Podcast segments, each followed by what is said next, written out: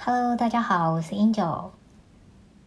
嗯，今天呢，想要跟大家聊聊有关房子的话题。呃，为什么要跟大家聊这个主题呢？是因为那个呃，最近常常被身边的朋友问到说，最近该不该买房子啊？这样。嗯，我想说，为什么大家常常问我就是呃买房的问题哈？这是因为我从十年前买了第一间房子之后呢，我在这个十年当中啊，就陆陆续续买了十间房子，所以当然因为这样的过程就累积了一些经验，所以身边的朋友就喜欢问我。那呃，我自己就是为什么这么喜欢 买房子哈？是因为我就是呃就是。很是一个很居家的人，那在家里面呢，我就可以感觉到非常放松啊、开心、舒服的感觉，这样，所以我就变得很喜欢房子。那就是不管像是呃刚就是出社会啊，搬出来自己住的时候啊，你去租房啊，或者是嗯。就是出国旅游的时候，就是住饭店的时候啊，那我都会就是很喜欢去呃看看这间房子的设计啊，然后非常享受在那个空间当中的感觉。那也就是这样子，就是每次呃看看房子呢，就会非常心动。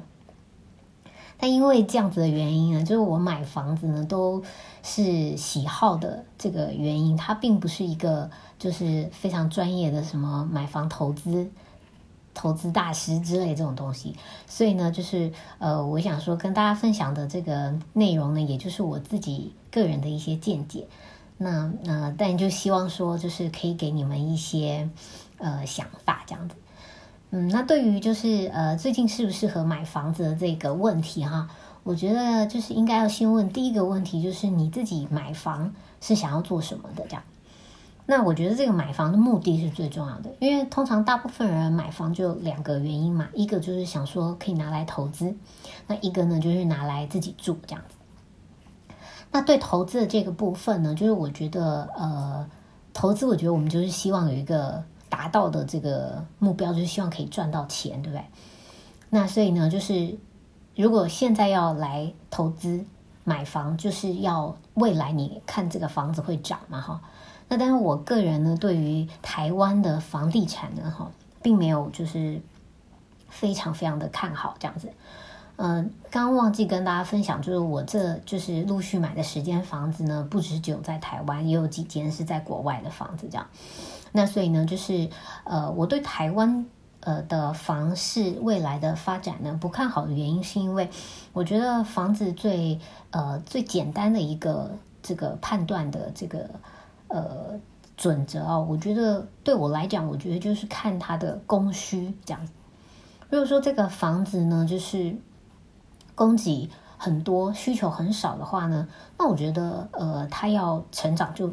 有点困难。但如果反之，它是呃供给非常的少，但是呢，就是需求很大的话呢，它就有很大的成长空间。我举几个例子给大家听，就是大家知道，就是呃，我们这三年来哈，从大概二零一呃一五年到一七年哈，这不是这三年，就是二零一五到一七一八年这样子哈，房市其实是就是缓跌的，对吗？就是开始呃下跌这样。那在这个下跌的过程当中，你们知道吗？就是大部分的房子哦，百分之可能九十五的房子它都是跌的，但有一些房子它是在这个过程当中呢，它还是涨的。那你们知道那些涨的房子是像什么样的房子吗？就是我们刚刚讲到的，就是在那个供需的这个法则上面呢，它是供给很小，但是需求很多的地方，像是呢一些就是比较成熟的市区。然后呢？但是这个市区它所剩的地已经很少了。那他突然间呢盖了一间新房子，是不是周边住的很习惯的人呢？他会希望他的小孩啊，或者是呃推呃就是呃有一些就是需要住房的人呢，他会想要买在这个地区的人。他想买房，但是呢，因为他土地很少呢，所以呢，就变成说，呃，当他有一个新的东西出来的时候，大家很多人抢着要，所以呢，就会让它的价格在市场很差的时候呢，它竟然是逆势成长的。好，那那为什么我不看好台湾的房地产呢？是因为呢，大家都知道我们是呃全世界就是出生率就是呃非常非常低嘛，就是我不知道现在的这个这个 moment 是不是还是全世界最低的哈，就是因为生的孩子很少，然后呢人人口开始趋向老龄化的一个社会结构，所以呢，变说我们呃未来呢需要房子的人也会越来越少。可是你们知道吗？我们每一年呢，就是这个建案的这个推案量呢，都是不断的在增加的。好，就是空屋也是越来越多，然后呢，建案也越来越多，房子越盖越多，但是人口越来越少。所以对于台湾的房地产长期而言呢，我并不会觉得，就是这个长期是指说可能投资了十到二十年这样子哈。那我觉得它不见得会是一个，呃，就是。就是一定会就是成长的一个这个结果这样子。好，那既然因为因为投资这件事情嘛，就是很重要就是赚钱，但是因为我看不是很准，然后以简单的这个理论来讲的话，我觉得它没有那个成长的这个原因，所以我就不会建议大家去做这个投资。可是如果今天呢，呃，另外一个就是买房是想要来自住的话，那。呃，会不会推荐你们最近去买房呢？嗯，那这个答案我可能会觉得是会的。这样，为什么呢？因为大家最近应该也有听到很多新闻在报啊，就说房贷利率降的很低呀。嗯，你们知道现在就是呃，房贷利率是有多低吗？一般你们知道就是嗯，房子的这个利率啊，哈，嗯，在就是大概我想一下哈，嗯。大概有到三十年哦，哈，三十年前或者是快接近四十年前的时候，房贷利率呢，哈，就是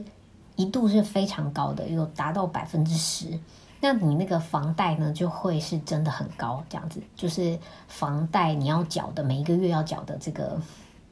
呃，本利和就会很高，这样子哈。那从我大概十年前开始买房的时候呢，那时候房贷利率大概是两 percent 多这样子。那现在现在呢，真的是有史以来最低的状况，就是现在呢不到一点五 percent 这样子哈，差不多一点五 percent 左右。那在这么低的房贷利率啊，就是你如果来买房的话，代表说你要缴的那个房房子的本利呢，就会呃相对低了一些这样子。所以如果在这个时候啊，哈，你能够就是找到这个房子，然后呢，它。它可以让你每一个月所缴的这个本利呢，跟你现在可能租金啊是可以相符的话，哈，就是差距没有太大的话，我觉得就是一个蛮好的，就是去呃进场这个就是买自住房的一个时候，这样子。那还有原因是因为，就是我们房子就刚刚讲到的，从可能一四一五年开始缓跌下来，到一七一八年比较稳定，然后呢，一八年到今年开始这几年哈，已经慢慢回止稳，然后呢，有一点点的呃往上升这样子。嗯，那这个呃就是。因为这个房子感觉已经就是到了这个就是已经不会再往下跌的这个状况了，所以就是说，如果你们想买房的话，也不会就是嗯短时间忽然间就暴跌这样子，然后就马上损失这样。好，所以呢，就我觉得它会是一个不错的时机点。那呃，那刚刚因为讲到就是我们的这个供给跟需求不是，就是现在人口。越来越少，然后房子越盖越多，所以觉得长期来讲，它好像不会那个不会涨价嘛，对不对？但因为这中间有一个因素叫做通货膨胀的因素，所以为什么说现在还是可以买房？因为你不会到十几二十年后，你觉得啊，怎么真的还跌价了这样子？因为实际上我们呃是这个社会正常发展，就是这个通货膨胀的这个就有一定的这个。比例对，但是呢，最近又有一个因素，就是因为那个呃，自从我们新冠肺炎就是呃发生以来嘛哈，然后三月份的时候，全世界的股价大跌，那大跌了以后呢，就是因为各国政府为了要呃拯救就是自己的经济嘛，所以呢就开始寄出了就是降息啊，就刚刚讲到的，就利息非常的低，然后呢。这个降息这个这个因素还不够力的时候呢，就又寄出了这个一个量化宽松政策这样子。那什么是量化宽松政策呢？就是说它让呃资金就是印了很多的钞票出来，然后让这个资金呢在市场上就是非常非常的充裕这样。那当很多很多钱在这个市场上的时候呢，大家就会这个钱呢就会找地方去嘛。那呃，大家就会找一些投资的标的物，像是可能很多人会投入到股市里啊，那有些可能会投进黄金啊或债市啊。但是呢，如果呃没有投到这个这个这些这个里面的话呢，还有一大部分的资金呢就会投入到房地产里面这样子。那呃。因为呢，就是刚刚讲到的这个资金充裕在市场上，就是钱变得很多，对不对？那你就会发现一件事情，就是通货膨胀呢就会变得很很很大这样子。因为呢，就是本来呃，我们这个市场上假设哈，随随随便便假设，就是一只有这个一百一百万的这个。这个资金量，这样对不对哈？假设是这样子哈，你把它缩小来想，就只有一百万的资金量，然后呢，大家就是生活中要买的这些各式各样的东西，可是突然间印钞票，假设现在变成了两百万，对不对？可这些东西，这些呃，你市场上要买的东西并没有改变，对不对？只是这个钱，这个钱变多了，所以慢慢慢慢的呢，这些东西就会开始变贵了，这样子，因为钱。呃，变多，它的价值就降低了，这样，然后所以最后东西就会越来越贵，这样，那这就是呃通货膨胀的一个一个过程，这样，那呃因为现在钱很多嘛，所以呢就是通货膨胀会变得更大，然后嘞再加上就是呃如果这个通货膨胀呢你没有去关注的话，就是你把钱呢还是。呃，留在自己的身上，然后呢，过了几年以后，因为通货膨胀很大，所以呢，你的钱的价值就越来越低了，所以这是呃很可惜的一件事。可是如果你在这个时候呢，把这个钱投到了呃你的房子里面，这个房子呢会随着通货膨胀也变得越来越贵，这样子，呃，所以这个贵呢，不是我刚刚讲的，是说呃那种呃就是供给跟需求，当供给比较。少需求很高的时候的那种涨价哦，因为那种的涨价是，呃，就是是去除掉了通货膨胀后，它仍然是涨价的。但是如果说就是，呃，在没有去除通货膨胀的状况之下，哈，就是呃。一般的状况可能长期下来是跌价，但是在回归到通货膨胀的这个因素之后，可能就是呃，你有买房子，你就是呃，让自己的呃资金啊不要因为通货膨胀而贬值了，这样子。所以这是第二个原因，为什么就是会推荐大家现在也可以去呃蛮适合买房的原因，就是可以呃让自己的这个。呃，资产不要随着通货膨胀而贬值，这样好。那有一个新闻，我不知道你们知不知道，就是呢，你知道在这就是今年二零二零年的前上半年呢，哈，呃，我们新城做的这个房贷金额呢，就是已经创下了九年来的新高。这代表什么意思呢？也就是说，我们在台湾呢，就是 身边已经有很多很多的人。他们呢，在上半年的期间呢，就是知道了政府的降息嘛，然后发现这是一个不错买房的时机，所以呢，就呃真的去买房，然后呢，呃贷款，然后最后就是很多人做这件事情嘛，所以他创下来在那个房市非常热络的时候的差不多的这样子的一个房贷金额。那这个也告诉我们一件事情，就是说，真的已经很多的人就是。因为利息低的关系，然后呢，他们开始投入进去买房了。这样，好，那所以这这是因为它真的是很优惠的时候，好，所以就是你们可以留意这样的一个机会。这样，那呃，刚讲到这个就是通货膨胀嘛，哈，就是说。那为什么通货膨胀买房是一个很好的时机哦？是说，因为如果你现在呢把钱最安全、最安全，我们是不是就会拿去做定存？而现在的定存利率呢，哈，不到一 percent，大概只有零点七、零点八 percent 这样子。所以，因为这样子很低的定存利率呢，就会呃，就会让让大部分的人觉得就是这样子是没有办法抵挡通货膨胀的，所以才会想说要把呃这个资金呢，就是投入到房地产当中。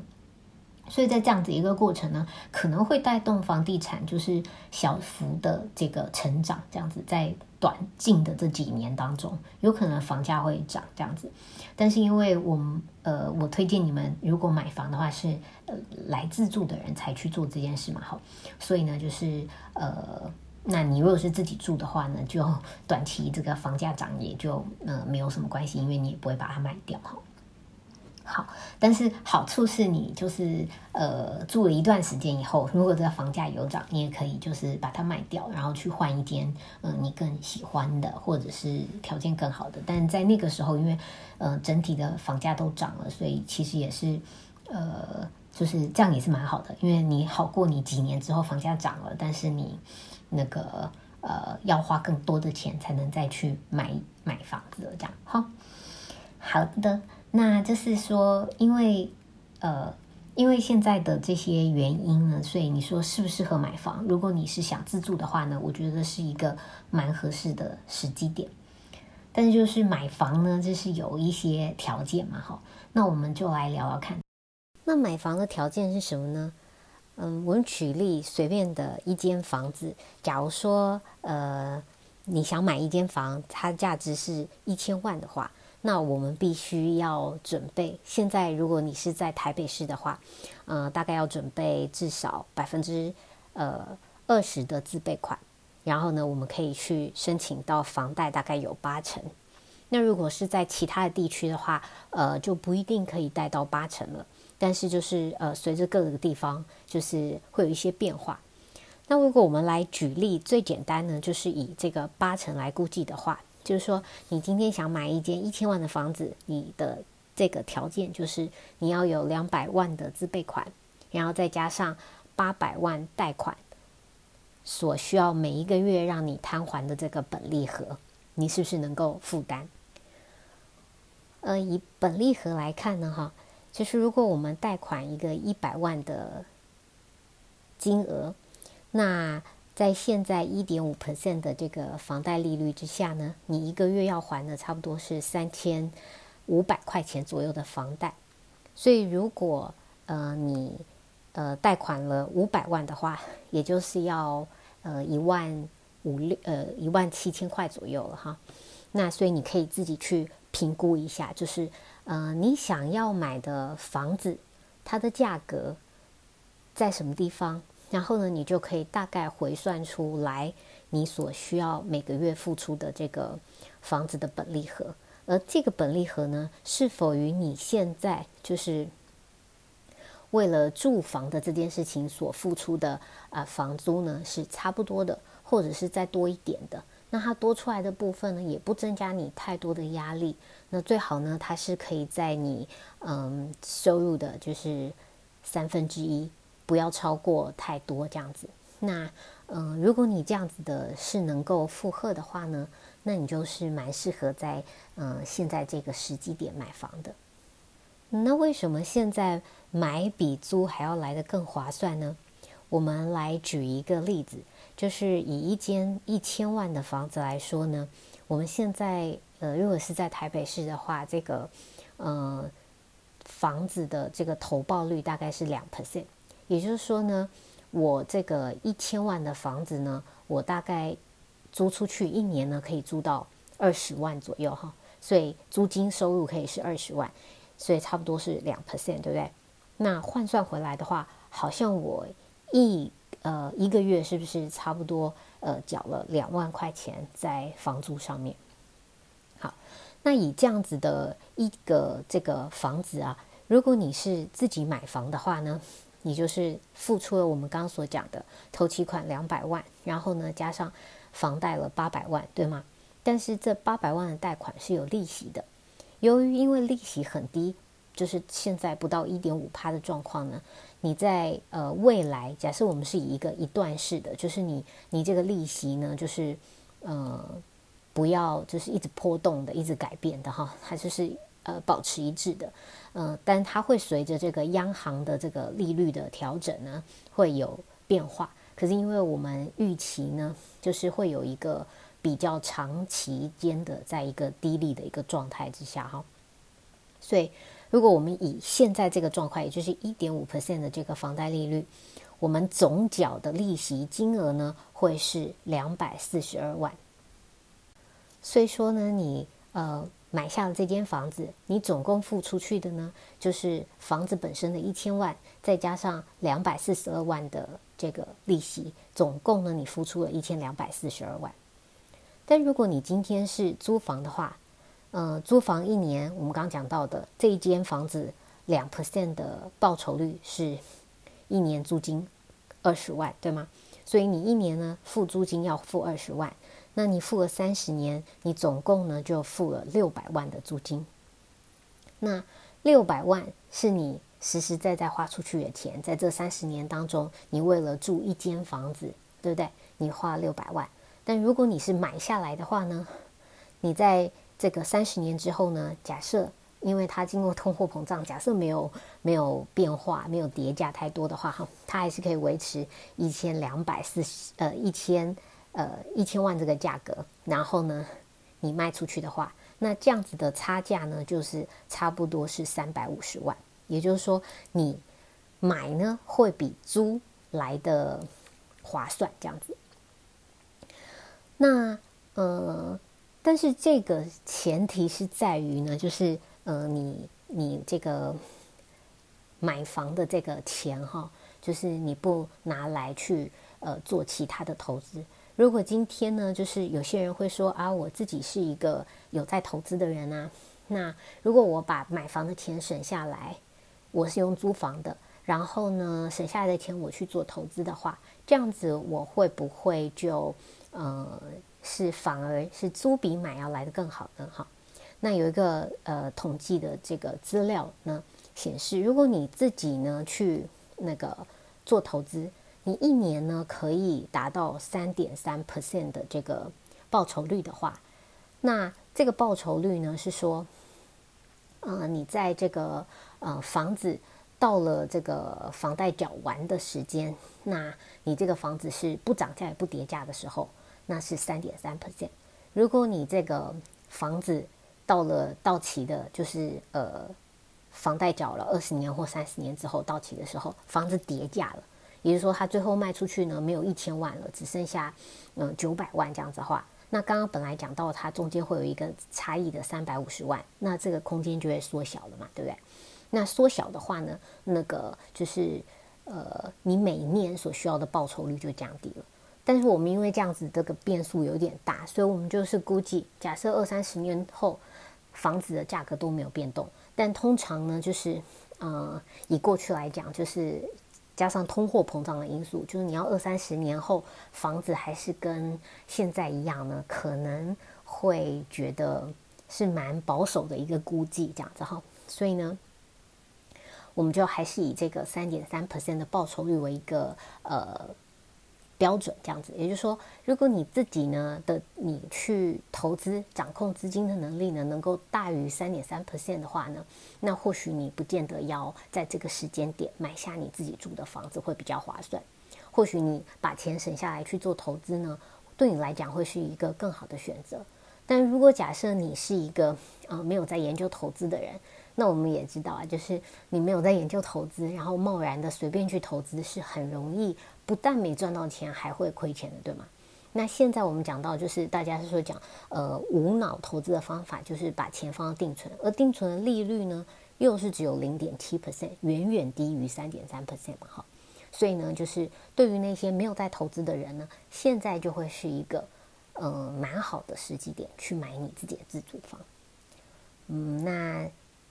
这一些呢，就是我对于呢，现在适不适合买房子呢？的一些就是想法，那提供给你们。那希望呢，能够对你们，如果呃原本有在想要买房的，或者是呃，你还都没有想过，只是觉得哎，最近新闻好像蛮火热的，都有在讲嗯房子的事情啊，然后听说好像房价有点要回升啊什么的这样子，然后有一些消息，然后呢，你可以从我今天分享之后呢，就是开始去规划或者去想一想这样，